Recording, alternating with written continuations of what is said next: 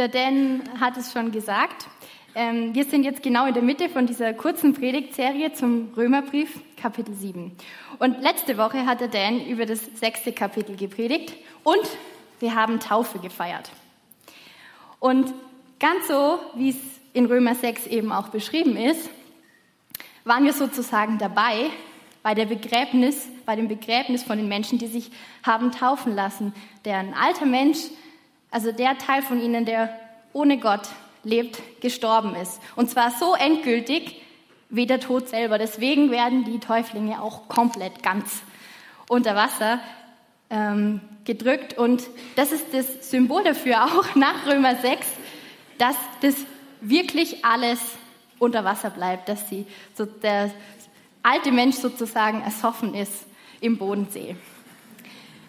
Und wir haben aber auch gefeiert, weil wir auch die Auferstehung der neuen Menschen gefeiert haben, die sich auf Gott ausrichten. Unsere Täuflinge haben entschieden, ich will Jesus nachfolgen und mein Leben auf ihn hin ausrichten. Und deswegen feiern wir, weil die bleiben nicht da unten, sondern kommen wieder hoch als neue Menschen. Das ist die Kraft und das Symbol, was in der Taufe steckt und was uns Römer 6 auch erzählt. Jetzt sind wir im Kapitel 7. Der Dan hat gesagt, im Kapitel 6 war das ausschlaggebende Wort, dass das ganz häufig vorgekommen ist, das Wort Sünde. Das kam richtig, richtig oft vor in diesem Kapitel.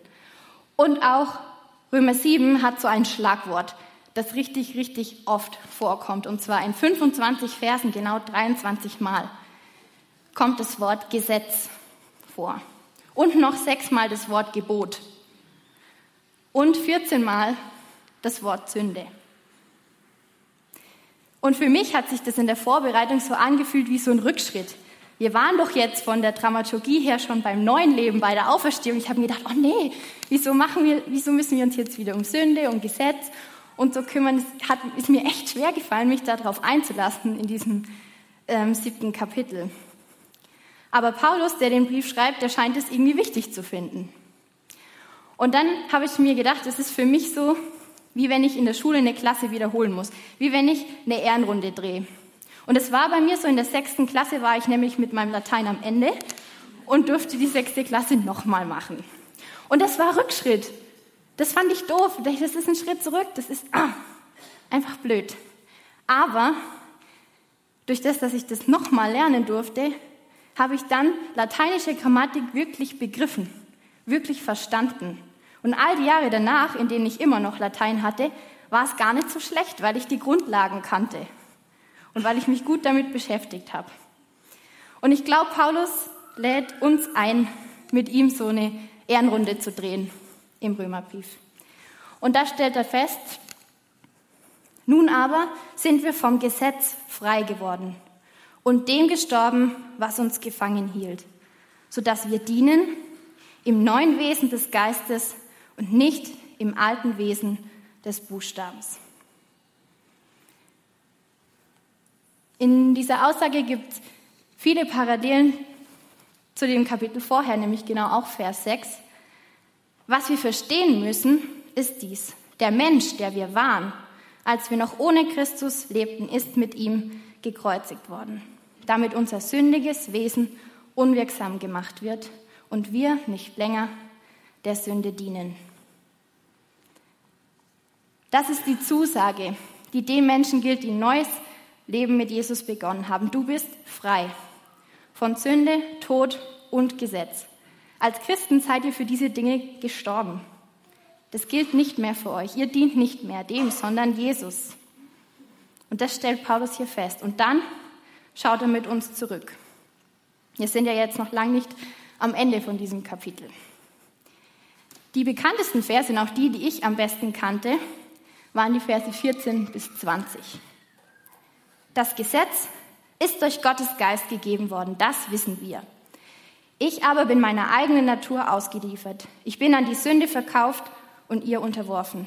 Ich verstehe selbst nicht, warum ich so handle, wie ich handle, denn ich tue nicht das, was ich tun will. Im Gegenteil, ich tue das, was ich verabscheue.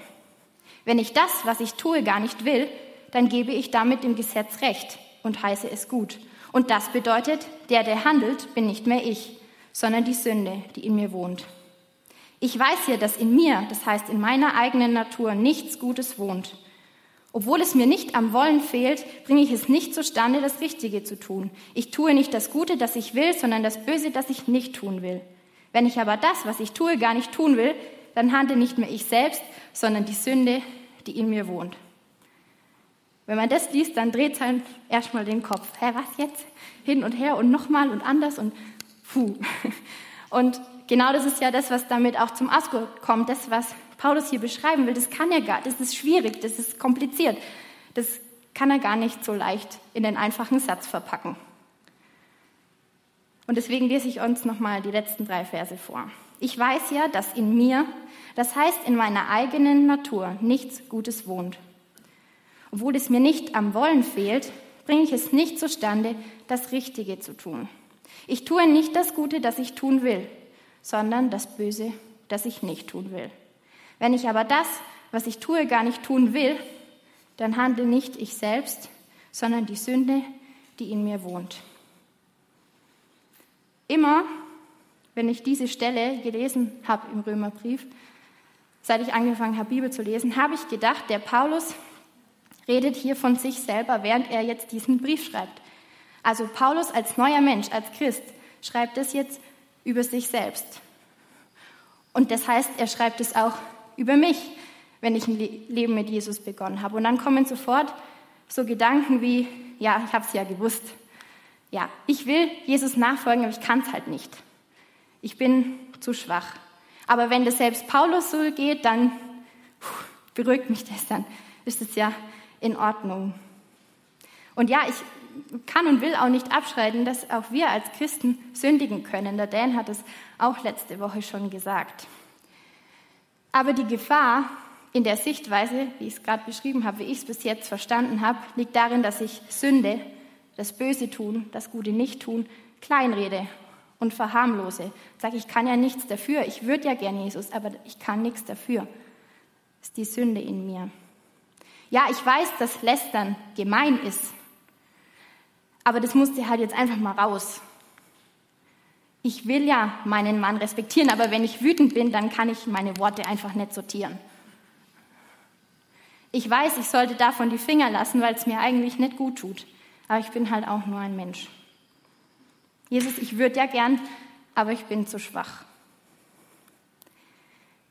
So wie Paulus diesen Abschnitt anfängt, ist mir dann schon klar geworden, dass das, wie es ich bisher gedacht habe, nicht das ist, was Paulus eigentlich sagen will.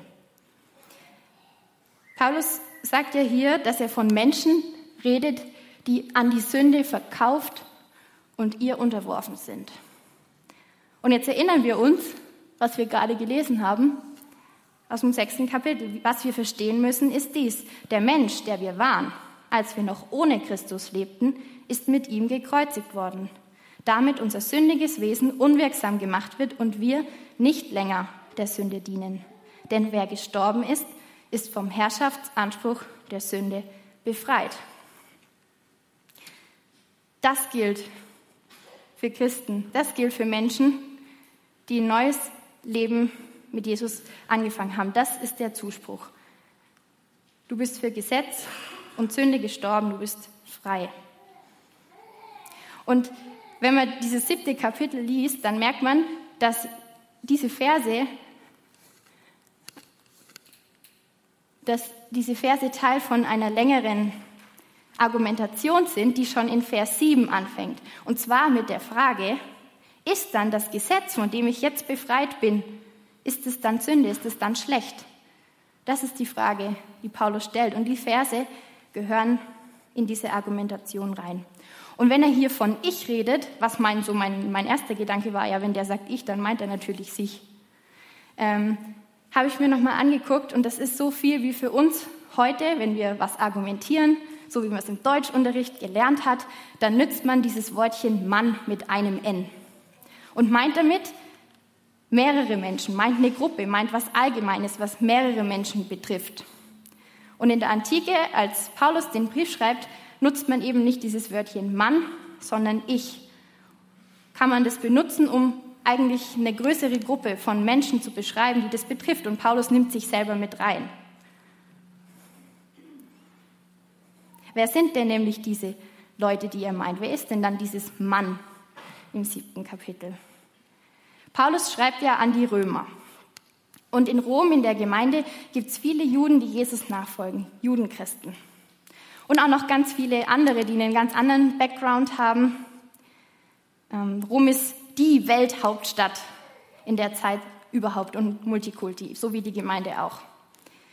Und wenn der Paulus in diesem Abschnitt jetzt ganz, ganz viel über das Gesetz redet, dann klingelt bei jedem Judenchrist, bei jedem Juden, der Jesus nachfolgt, sofort klingelt es in den Ohren und er weiß ganz genau, was Paulus meint. Aber Paulus hat doch jetzt schon gesagt, dass wir dem Gesetz gestorben sind. So weit waren wir doch schon. Ja, genau. Aber wir drehen jetzt mit den Römern des ersten Jahrhunderts mit der Gemeinde eine Ehrenrunde. Machen sozusagen Nachhilfeunterricht. Und das auch für die Römer, die eben keine Juden waren.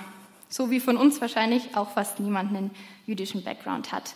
Und scheinbar lohnt es sich für die trotzdem. Also auch für uns. Was Paulus da also beschreibt, ist die Realität von einem gottesfürchtigen Juden, der wirklich, wirklich Gottes Wille tun will, aber merkt, dass er nicht kann, dass er das Gesetz nicht erfüllen kann. Das Gesetz. Auf Hebräisch heißt es Torah. Und es sind die fünf Bücher Mose. Und das ist eine, da, sind ganz viele Gebote, 613 Stück äh, gibt es in den fünf Büchern Mose. Aber die Tora, das Gesetz, ist Geschichte. Ist ganz viel Geschichte. Und zwar die Geschichte Gottes mit den Menschen und die Geschichte Gottes mit seinem Volk.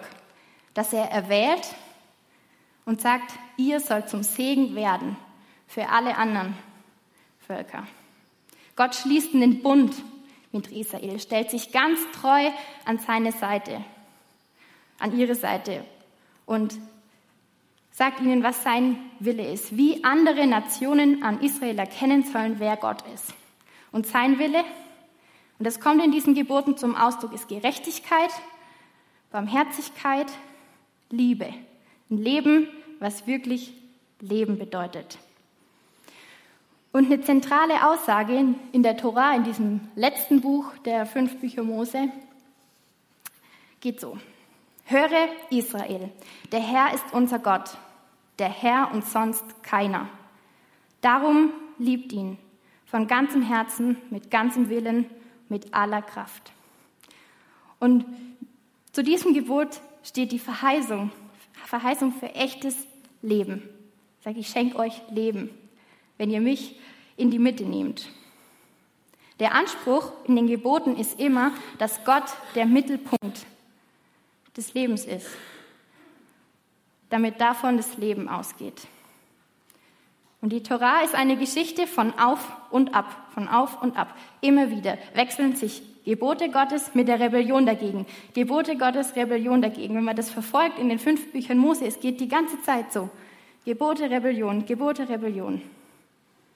Und man kann sich fragen, ja, was hat es denn dann jetzt gebracht, das Gesetz? Wie stehen wir jetzt zum Gesetz, auch die wir davon befreit sind? Und genau die Frage will Paulus beantworten. Welchen Schluss sollen wir nun daraus ziehen? Ist das Gesetz im Grunde genommen Sünde?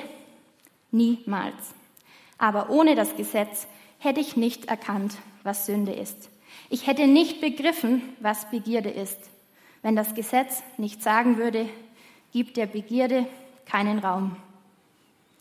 Denn die Sünde ergriff die Gelegenheit, die sich ihr durch das Gesetz bot. Zuerst benutzte sie es, um mich zu betrügen und dann, um mich zu töten. Es bleibt also dabei, dass das Gesetz heilig ist. Seine Forderungen sind heilig, gerecht und gut. Aber heißt das dann, dass etwas, was gut ist, für mich zur Ursache des Todes wurde? Niemals. Es ist die Sünde gewesen. Sie hat mir den Tod gebracht und hat dazu das Gute benutzt. Damit zeigte sie ihr wahres Gesicht. Gerade die Forderungen des Gesetzes mussten dazu dienen, dass die grenzenlose Schlechtigkeit der Sünde, die grenzenlose Schlechtigkeit der Sünde ans Licht zu bringen. Der erste Punkt ist Sündenerkenntnis. Durch die Erkenntnis davon, was Gott will und was zum Leben führt, weiß ich auch, was Gott nicht will und was nicht zum Leben führt. Das Gesetz ist heilig, gerecht und gut. Die Sünde ist all das nicht. Und durch das Gesetz zeigt sie ihr wahres Gesicht. Und wir lernen hier viel über das Wesen der Sünde. Ihr Wesen ist Täuschung, Verführung, Betrug. Sie kehrt um, Wahrheit in Lüge, Leben in Tod. Sie ist hinterhältig und tödlich, so wie die Schlange im Paradies. Das erste Gebot, das zum Leben dient, dreht sie um, verführt damit und bringt letztlich den Tod.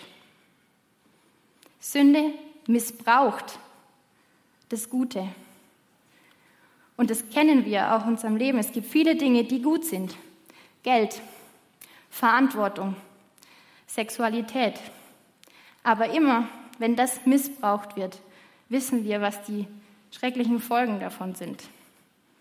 Sünde missbraucht das, was gut ist. Sünde missbraucht das Gesetz. Wo stehen wir jetzt also nach unserer Nachhilfestunde bisher? Die Bibel beschreibt hier den Konflikt, den ein Jude hat, der wirklich Gottes Willen tun will. Aber je mehr er versucht, Gottes Willen zu tun, desto mehr muss er feststellen, dass er es nicht kann. Und im Grunde steht damit Gottes Volk, das zum Segen gesetzt ist, an dem alle anderen sehen sollen, wie Gott ist, genauso hoffnungslos da wie alle, die Gott nicht kennen. Sie sind genauso hoffnungslos verloren. Gott schließt einen Bund mit ihnen, setzt sie zum Segen. Und es sieht so aus, als würde das über Jahrhunderte nicht zum Ziel kommen. Und dann wird die Frage noch ein bisschen relevanter für uns. Hat Gott einen Plan? Und wenn ja, kommt er dann auch zum Ziel? Kommt er dahin? Hat er das im Griff? Hat er das unter Kontrolle? Wie soll man das Gesetz erfüllen? Es scheint zwecklos, aussichtslos, ein hoffnungsloser Fall. Und es drückt Paulus am Ende von diesem siebten Kapitel so aus. Ich unglückseliger Mensch, mein ganzes Dasein ist dem Tod verfallen. Wird mich denn niemand aus diesem elenden Zustand befreien? Doch. Und dafür danke ich Gott durch Jesus Christus, unseren Herrn. Es gilt also beides. Während ich meiner innersten Überzeugung nach dem Gesetz Gottes diene, bin ich doch gleichzeitig, so wie ich von Natur aus bin, an das Gesetz der Sünde versklavt. Sein Fazit in diesen letzten Versen, ja, es ist zwecklos. Und dieser Zustand ist wirklich elend. Und die Antwort in der Mitte. Jesus Christus. Wieder ist Jesus Christus die Antwort, weil er das Zentrum ist. Ich kann nicht anders, als jedes Mal hier oben zu stehen und auf diese Fragen diese Antwort zu geben. Wir kommen um Jesus nicht drumherum. Jesus sagt von sich selber, dass er das Gesetz erfüllt, bis zum letzten i-Pünktchen, bis zum letzten Komma. Und er fasst das Gesetz für uns nochmal kompakt zusammen und sagt, das Ziel des Gesetzes ist Liebe. Liebe Gott von ganzem Herzen und deinen Nächsten wie dich selbst. Und Jesus tut genau das. Er liebt sogar seine Feinde bis zum Tod. Das Evangelium löst das Gesetz nicht ab. Das Evangelium erfüllt das Gesetz.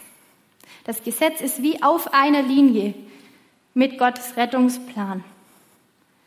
Das Gesetz will das Leben schon immer, weil Gott uns lebendig will. Und Gott kommt mit seinem Volk trotz ihrem Versagen zum Ziel. Er rettet sein Volk und damit auch mich und dich von Sünde, Tod und Gesetz.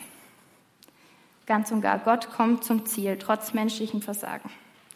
Und das erlebe ich im, im Kleinen, auch in meinem Alltag, dass Gott zum Ziel kommt, trotz meinem Versagen. Wenn ich zum Beispiel Dinge, die ich wirklich wichtig finde, wo ich auch denke, dass Gott es wichtig ist, dass ich das tue, dass ich das aus den Augen verliere, dass ich das vergesse. Zum Beispiel jemandem nachzugehen, anzurufen, zu fragen, wie geht's dir wirklich? Und ich ärgere mich über mich, wenn ich das vergesse. Ich dachte, das ist Gott wichtig. Wie, wie kann ich das vergessen? Wie kann ich da versagen und so unzuverlässig sein?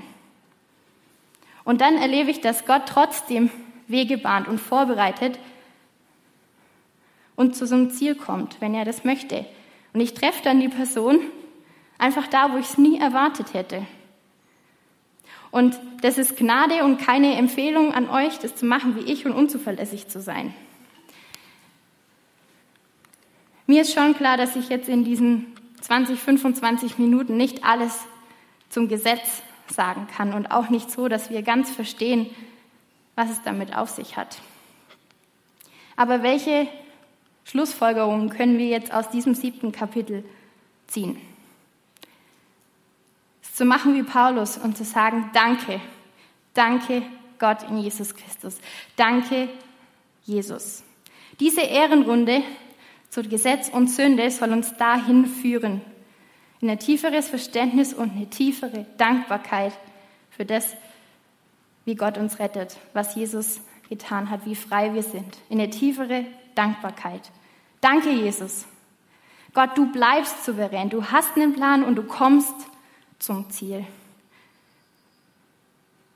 Du kämpfst unerbittlich um Menschen. Du rettest dein Volk und damit auch mich und dich. Durch Jesus werden wir wirklich neue Menschen. Menschen mit einem leidenschaftlichen Herzschlag. Und das hat schon der Prophet Hesekiel so gesagt. Ich, also Gott spricht hier, ich werde ihnen ein neues Herz und einen neuen Geist geben. Ich nehme das versteinerte Herz aus ihrer Brust und schenke ihnen ein Herz, das lebt. Dann werden sie nach meinen Weisungen leben und auf meine Gebote achten und sie befolgen. Sie werden mein Volk sein und ich werde ihr Gott sein. Mit einem harten Herz, mit einem toten Herz kann ich mich mühen bis zum Umfallen. Jesus muss in mir was Neues schaffen. Ich brauche seine Gnade, um Gott wirklich lieben zu können. Und seine Gnade macht uns neu. Nicht unser toller Charakter, nicht unsere Leistung. Seine Gnade macht uns neu und zu lebendigen Menschen, die Gott wirklich lieben können. Und das feiern wir in der Taufe. Diese Gnade, dass Gott neu macht, uns zu Menschen macht, die wirklich echt leben und ihn lieben können, die auf das Ziel ihres Lebens hin leben, die Perspektive haben, die Hoffnung haben und vor allem einen leidenschaftlichen Herzschlag für ihren Gott und andere Menschen. Und ich ermutige uns nicht wieder zurückzugehen zu dem, was noch nie funktioniert hat. Und damit meine ich Gesetzlichkeit in dem Sinn, dass das Erfüllen von Gebot und Gesetz vor der Beziehung zu Gott kommt. Das Gesetz selber ist nicht Gott. Und ich denke schon, dass ich das bei mir ganz persönlich schon manchmal solche Tendenzen wahrnehmen kann, die wieder zurückgehen zu dem, was nie funktioniert hat. Und ich merke das zum Beispiel dann, wenn Menschen mich kritisieren. Und ja, ja, ich weiß, Kritik ist was Gutes. Ich kann da wachsen, ich kann lernen, ich kann Jesus ähnlicher werden, aber ich halte es trotzdem emotional so schwer aus, wenn jemand mich kritisiert. Warum? Weil ich von mir selber denke, mein Selbstbild verrät mir das, dass ich ein perfekter Mensch sein muss. Dass ich mir selber und Gott erst beweisen muss, dass ich seinen Willen tun kann. Und immer wenn ich das spüre, will ich mir stattdessen sagen, danke Jesus. Danke, dass du mich schon befreit hast. Danke, dass deine Zusage über mir schon gilt. Danke, dass du in mir schon was Neues geschaffen hast und was Neues schaffst. Und dass das in mir Liebe bewirkt und in mir bewirkt, dass ich leben kann, wie es wirklich zum Leben dient, wie es gedacht ist. Dieses siebte Kapitel ist für mich wie eine Tür. Wie eine Tür zwischen dem sechsten und dem achten Kapitel. Und dieser Rückblick macht uns bereit für das, was jetzt kommt in Kapitel 8. Wir sind nochmal an die Grundlagen gegangen, wie ich in Latein, um jetzt ein neues Kapitel aufzuschlagen. Und jetzt bleiben wir heute irgendwie ein Stück weit in dieser Spannung stehen. Ja, ich will jetzt wissen, was kommt denn jetzt? Was, was bedeutet es jetzt? Neues Leben, ein, ein lebendiges Herz, was von Gottes Geist erfüllt ist. Jetzt, ich will da weitergehen. Und irgendwie müssen wir das heute mit diesem Kapitel einfach aushalten, in dieser Spannung zu stehen bis nächsten Sonntag. Aber wer von euch das nicht aushält, das ist gar kein Problem. Ihr könnt ja einfach Römer 8 schon mal lesen. Wir werden jetzt ähm, ein Instrumentalstück hören und dann gemeinsam in den Lobpreis einsteigen. Und ich lade euch ein, diese Zeit ähm, zu nutzen, um nachzudenken über das, was Gott getan hat, um zu danken mit Paulus, zu sagen, danke Jesus, es ist so großartig. Danke, dass du mir wieder und neu gezeigt hast, wie großartig das ist, was du getan hast. Und dass ich wirklich frei bin. Von Sünde, Tod und Gesetz.